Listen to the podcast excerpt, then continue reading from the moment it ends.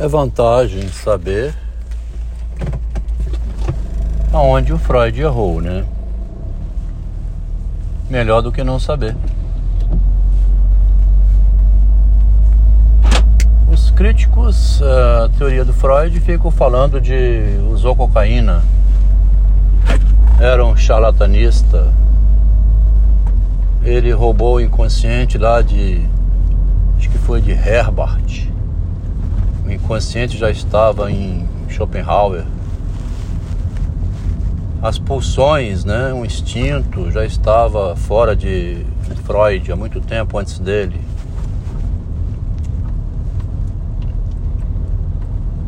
E é, desse modo, divagando, fazendo uma crítica desvairada dessa maneira, não vão lá localizar onde foi o erro do Freud. Impressionante, né? E o erro dele está bem visível, ele mesmo admite.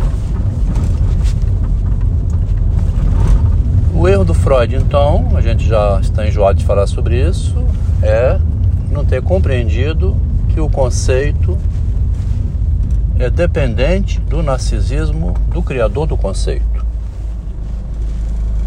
Até o teorema de Pitágoras é dependente do narcisismo do autor um ato narcísico, né? um ato de projeção imaginária para fora dele, né? que conseguiu ver uma fórmula matemática.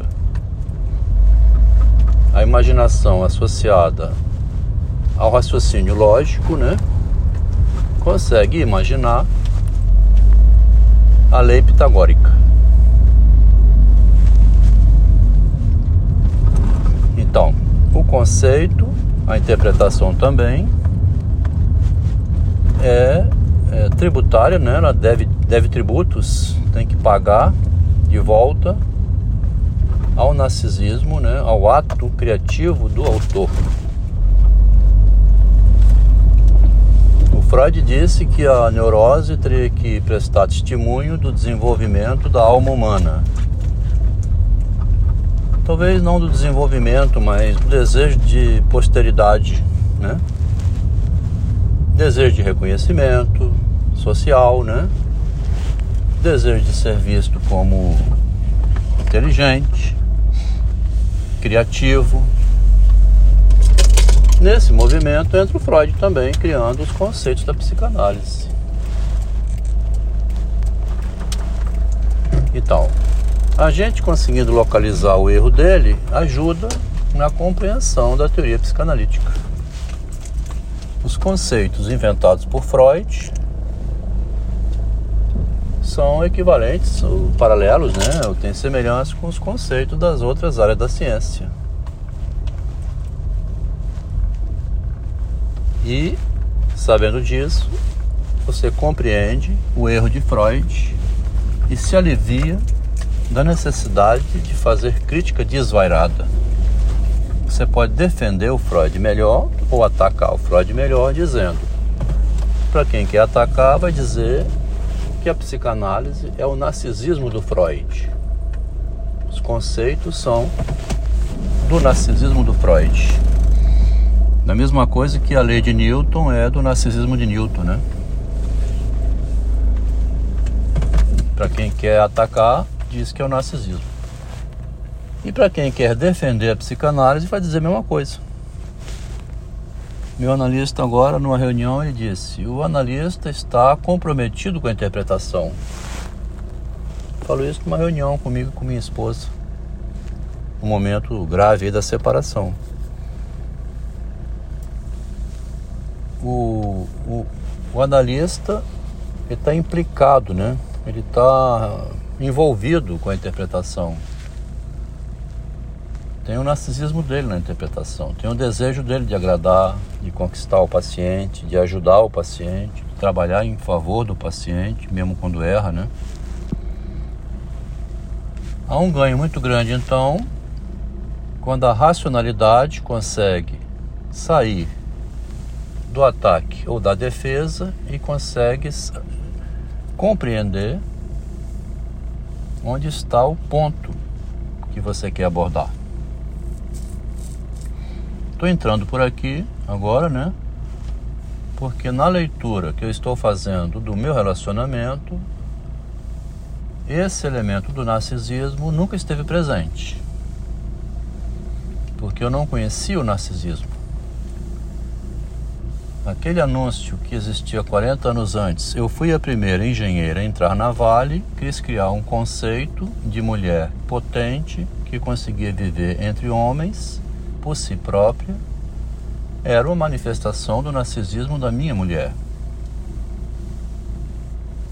Eu fui continuando com ela, sem nunca alertar do perigo desse anúncio, um dia se voltar contra ela,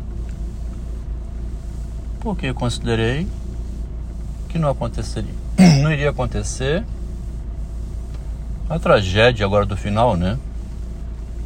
publicar um documento absurdo, minha vida com um psicótico.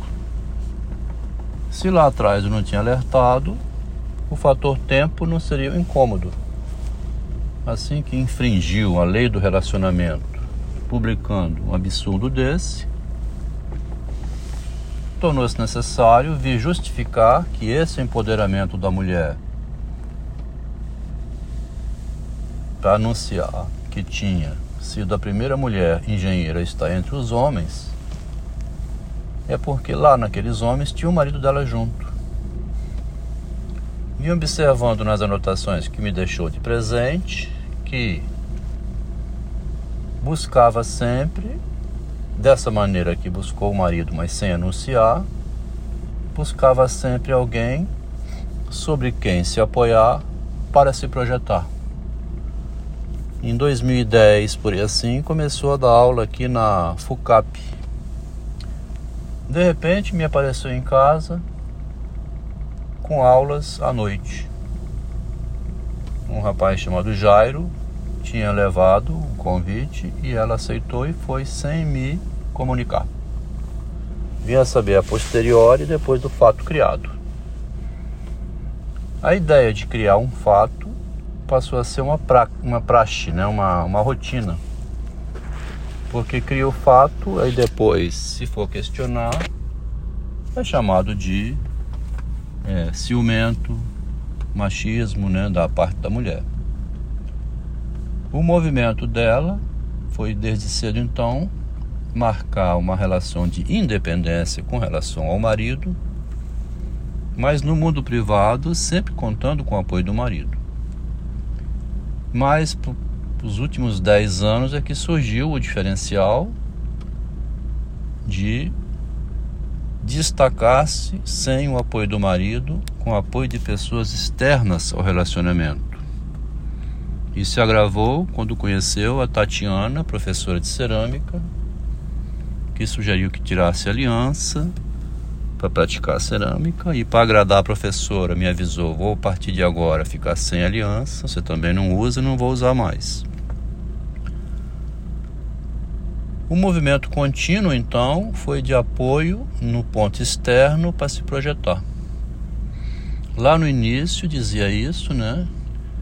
Eu tenho medo, as pessoas têm medo, há um medo de atravessar o Rubicão. A mulher, para atravessar o Rubicão, ela necessita de um apoio externo fora dela, uma base de apoio que garanta a ela proteção contra o erro. Tá vendo que interessante?